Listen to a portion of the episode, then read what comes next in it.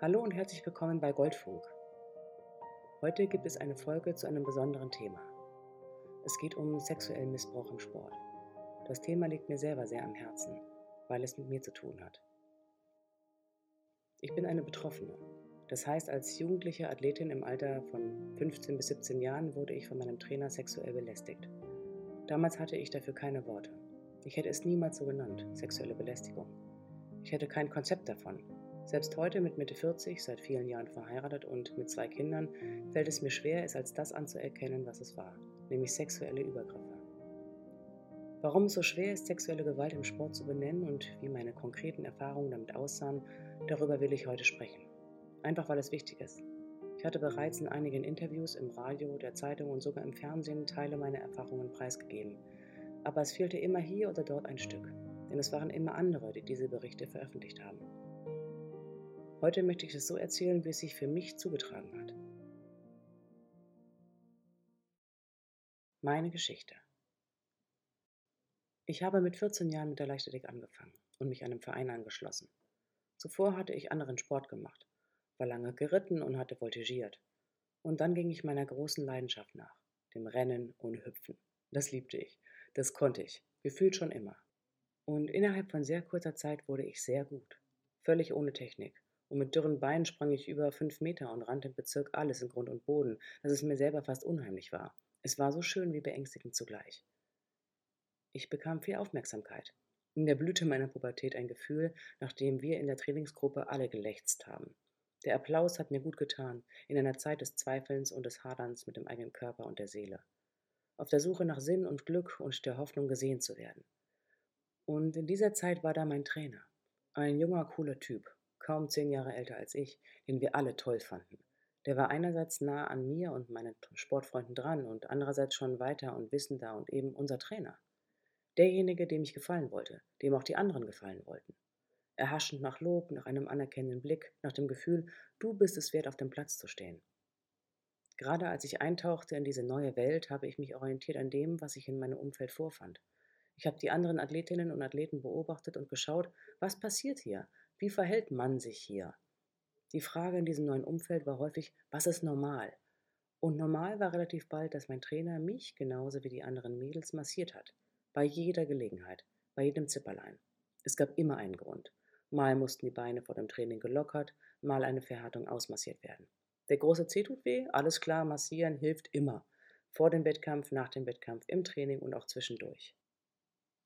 Und da im Körper ja alles irgendwie zusammenhängt, war es auch wichtig, dass bei Schmerzen im großen C trotzdem bis in die Poritze massiert wird. Angenehm war das nicht, aber es war ja normal. Ich habe mir anfangs nicht so viele Gedanken gemacht und es einfach geschehen lassen. Es war ein Teil der Aufmerksamkeit, die ich vom Trainer auch haben wollte. Sie gehörte sozusagen zum Paket dazu. Und ich merkte, wie die Aufmerksamkeit meines Trainers mich näherte, wie ich sie genoss und ich es mitnahm, gemeinsam mit dem sportlichen Erfolg, der sich mehr und mehr zeigte mit all seinen Höhen und Tiefen. Mein Trainer war so viel. Er schrieb die Trainingspläne, organisierte uns bei den Wettkämpfen, fungierte als Fahrdienst, war aber auch Gesprächspartner, Partylöwe und jemand, der Mathe gut konnte. Die einen und andere der Mädels begannen für ihn zu schwärmen. Es war ein Buhlen um Anerkennung.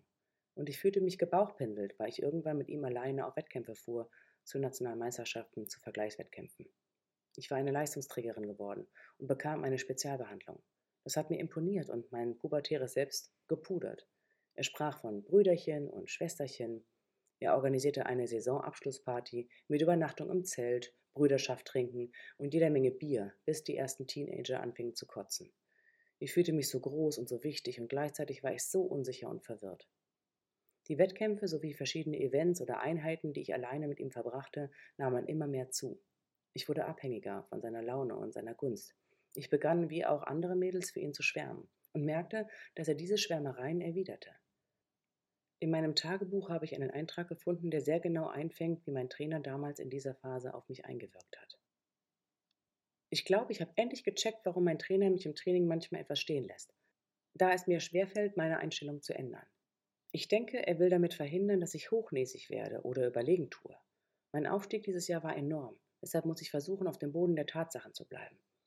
Denn je mehr ich von mir verlange, umso größer wird die Enttäuschung über nicht erreichte Ziele, und dann ist der Abgrund nicht mehr weit. Davor will mich mein Trainer bewahren. Durch sparrendes Lob und teilweise kältere Reaktionen versucht er mich mit der Realität so gut es geht zu konfrontieren.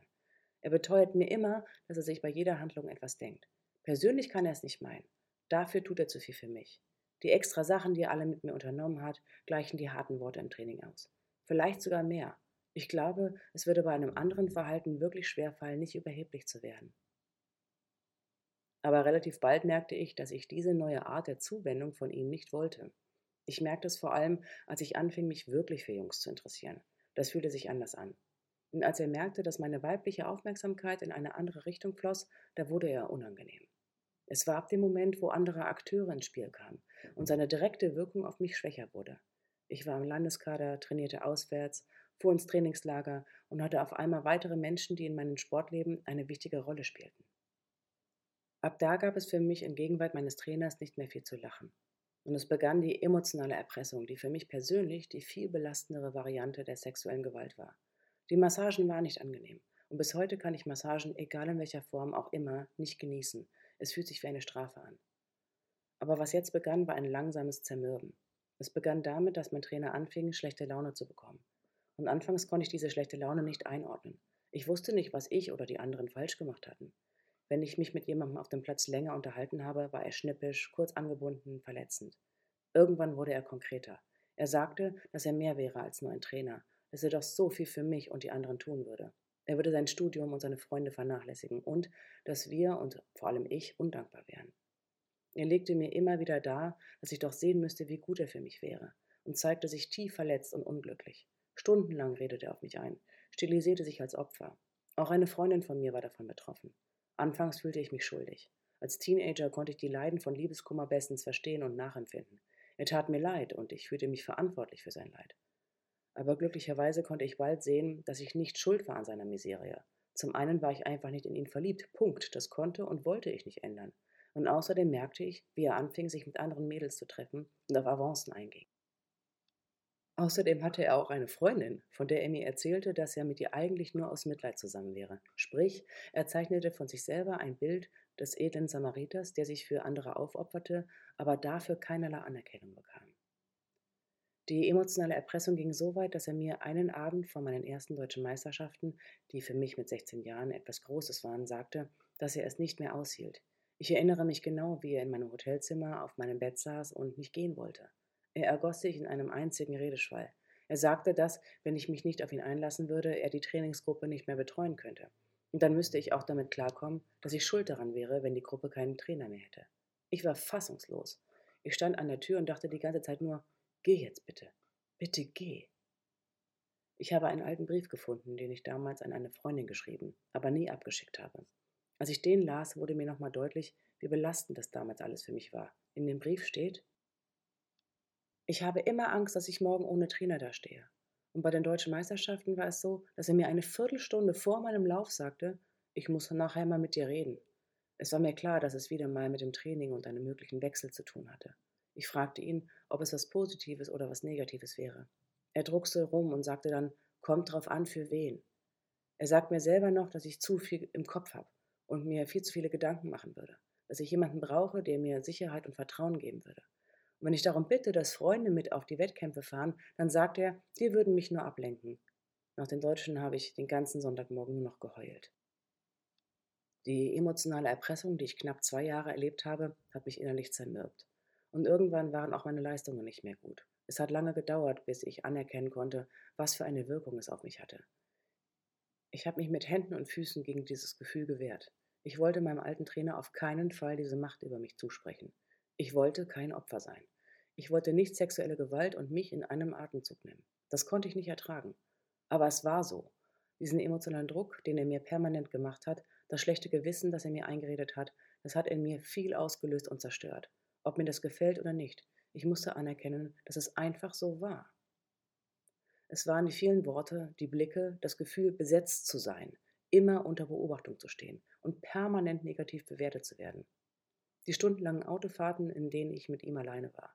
Die Tage in den Hotels, die Momente auf dem Trainingsplatz, wo niemand war außer ihm und mir. Dazu kamen die ständigen Berührungen im Nacken, um die Hüfte, die Hände, die vermeintlich nur Gutes wollten, das Beste für mich. Aber es löste irgendwann nur noch Ekel in mir aus. Ich wehrte mich, wand mich weg, schlug auf Hände, war kratzbürstig. Ich wollte einfach frei sein, meinen Sport machen, mich jugendlich und überschwänglich fühlen. Ich wollte rennen, mich mit anderen messen, richtig gut sein. Und ich wollte Spaß haben, flirten, rumalbern und lustig sein. Einfach das tun, was wohl Jugendliche tun.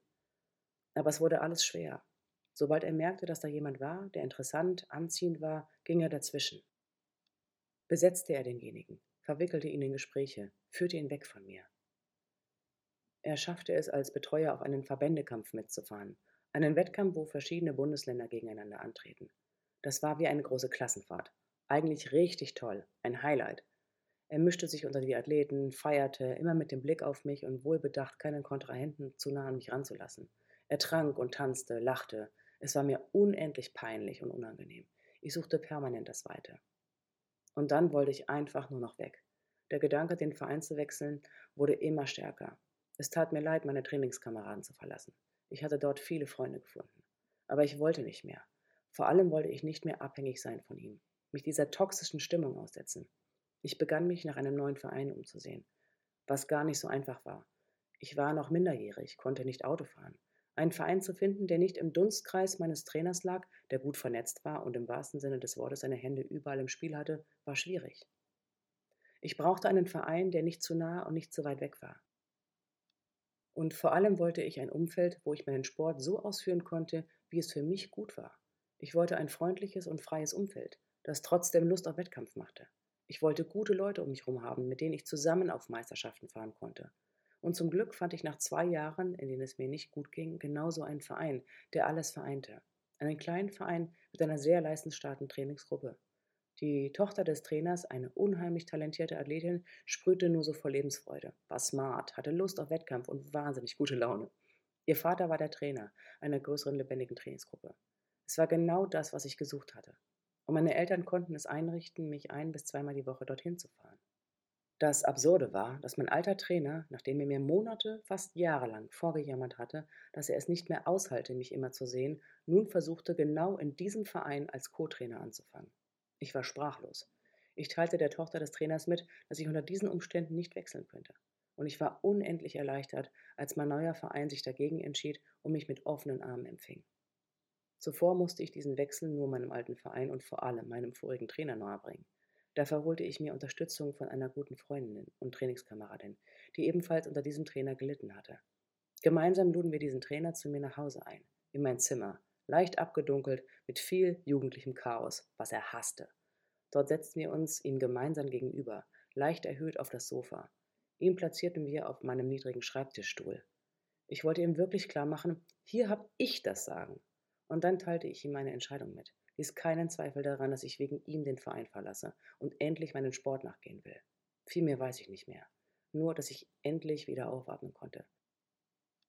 Es war mir egal, ob er schlecht über mich redete. Ich war endlich frei.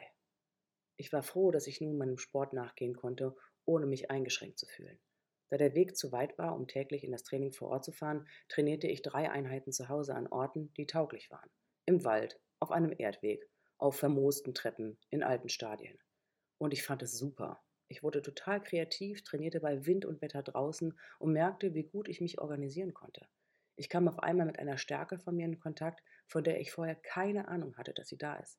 Ich konnte mich selber total gut motivieren und disziplinieren. Ich hatte immer Bock auf das Training und entdeckte meine Eigenverantwortlichkeit.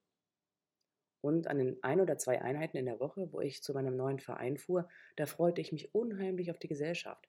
Da genoss ich es, mit den anderen zu rennen und zu springen. Ich war berührt davon, dass mein neuer Trainer mich jedes Mal fragte, wie geht es dir? Er war wirklich daran interessiert, wie es mir ging. Und die Antwort, die ich gab, die machte etwas mit ihm.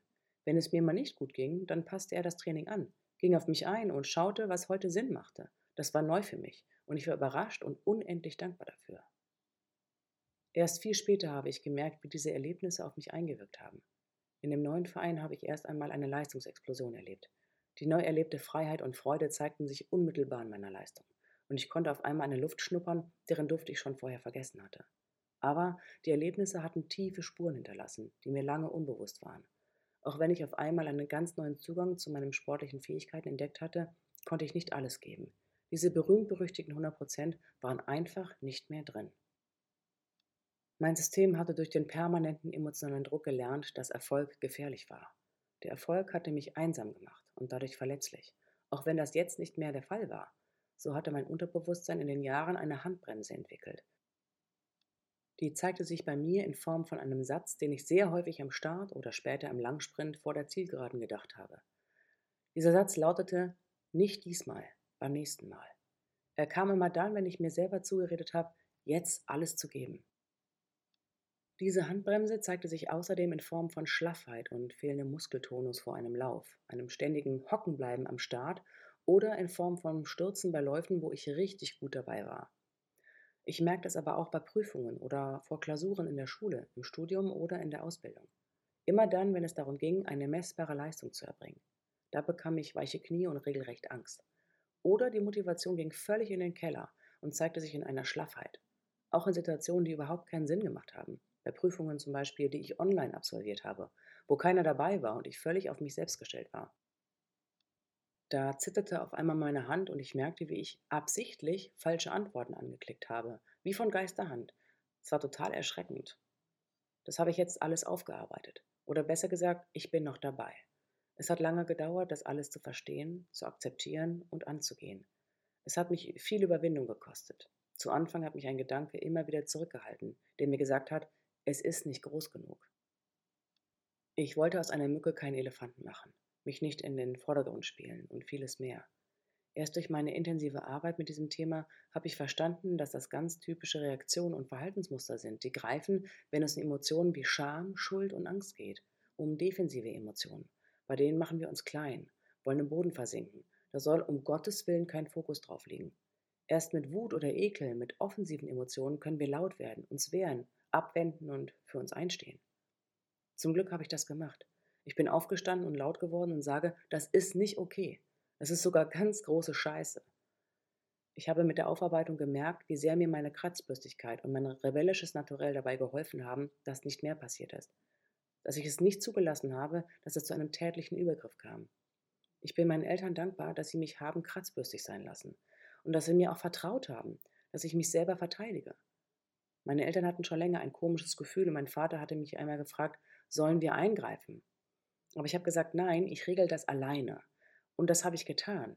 Und ich bin ihnen dankbar, dass sie das ausgehalten haben, dass sie mir vertraut haben, in meine Stärke und mein rebellisches Naturell. Ich wusste, sie sind da. Sie glauben mir und haben ein Auge auf mich, ein wohlwollendes. Aber ich durfte und konnte mich daraus selber befreien.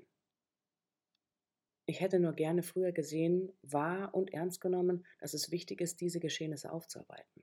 Denn auch wenn die Situation für mich nicht mehr aktuell da war, meine Seele hatte Schaden genommen und mein Körper hat dementsprechend darauf reagiert. Und diese kleinen Zeichen haben es mir verraten. Aber ich habe sie nicht ernst genommen. Ich wollte mit all diesen Geschehnissen auch einfach nichts mehr zu tun haben. Aber dafür jetzt, 25 Jahre später, ich musste viel trauern um all das, was dadurch nicht stattgefunden hat. Und andererseits habe ich erfahren, wie viel Stärke in so einer Erfahrung liegt, wenn ich sie verarbeite. Ich habe in zahlreichen Sitzungen mit Coaches und Gesprächen mit für mich wichtigen Menschen all das neu entdeckt und gelernt, neu einzuordnen. Ich bin froh, dass ich mir professionelle Hilfe gesucht und sie angenommen habe. Und dass ich heute alles dafür tue, Menschen dabei zu unterstützen, sich das Umfeld zu schaffen, das sie brauchen, um genau das zu erleben und zu leisten, was sie wollen und was sie können. Ich habe sehr feine Fühler und Antennen gewonnen durch die Erfahrungen, die ich gemacht habe. Ich musste nur lernen, sie zu nutzen. Ich habe mir durch meine Geschichte erlaubt zu hinterfragen, was normal ist. Und ich finde, die viel wichtigere Frage ist, was ist gut?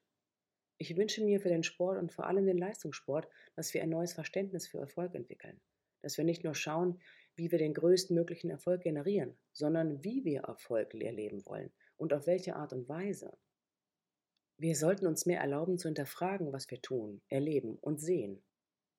Das, was gestern noch als funktionstüchtig galt, ist vielleicht heute nicht mehr so. Und vor allem gelten nicht für alle Menschen die gleichen Empfindungen. Viel zu häufig habe ich den Satz gehört, hab dich nicht so. Sei nicht so verkopft, so anstrengend, so nervig. Aber genau das hat mich am Ende vor Schlimmerem bewahrt, dass ich nervig und anstrengend war und mich ebenso hatte. Aber es hat wehgetan, das immer und immer wieder zu hören. Damals bekam ich von außen das Gefühl, du bist nicht okay so, sei anders, angepasster, einfach netter. Auch in meinem Umfeld und später in einem großen, renommierten Verein habe ich genau diese Rhetorik wieder so erlebt, dass ich doch bitte nicht so kompliziert sein solle. Ich bin so dankbar, dass mein inneres, tiefes Gefühl aber ein anderes war. Und dass ich diesem Gefühl vertraut habe und mir erlaubt habe, für mich einzustehen, mit meiner lauten und widerspenstigen Art. Lustigerweise habe ich diese kratzbürstige Seite aber nur dann gezeigt, wenn ich von außen das Gefühl bekam, hab dich nicht so. In diesem kleinen Verein, der mich so toll aufgefangen hat, war ich das nicht. Da musste ich das nämlich gar nicht sein. Da konnte ich einfach ich sein und die Energie in das investieren, was wichtig war, nämlich mich einfach auf das Training und ein gutes Miteinander konzentrieren.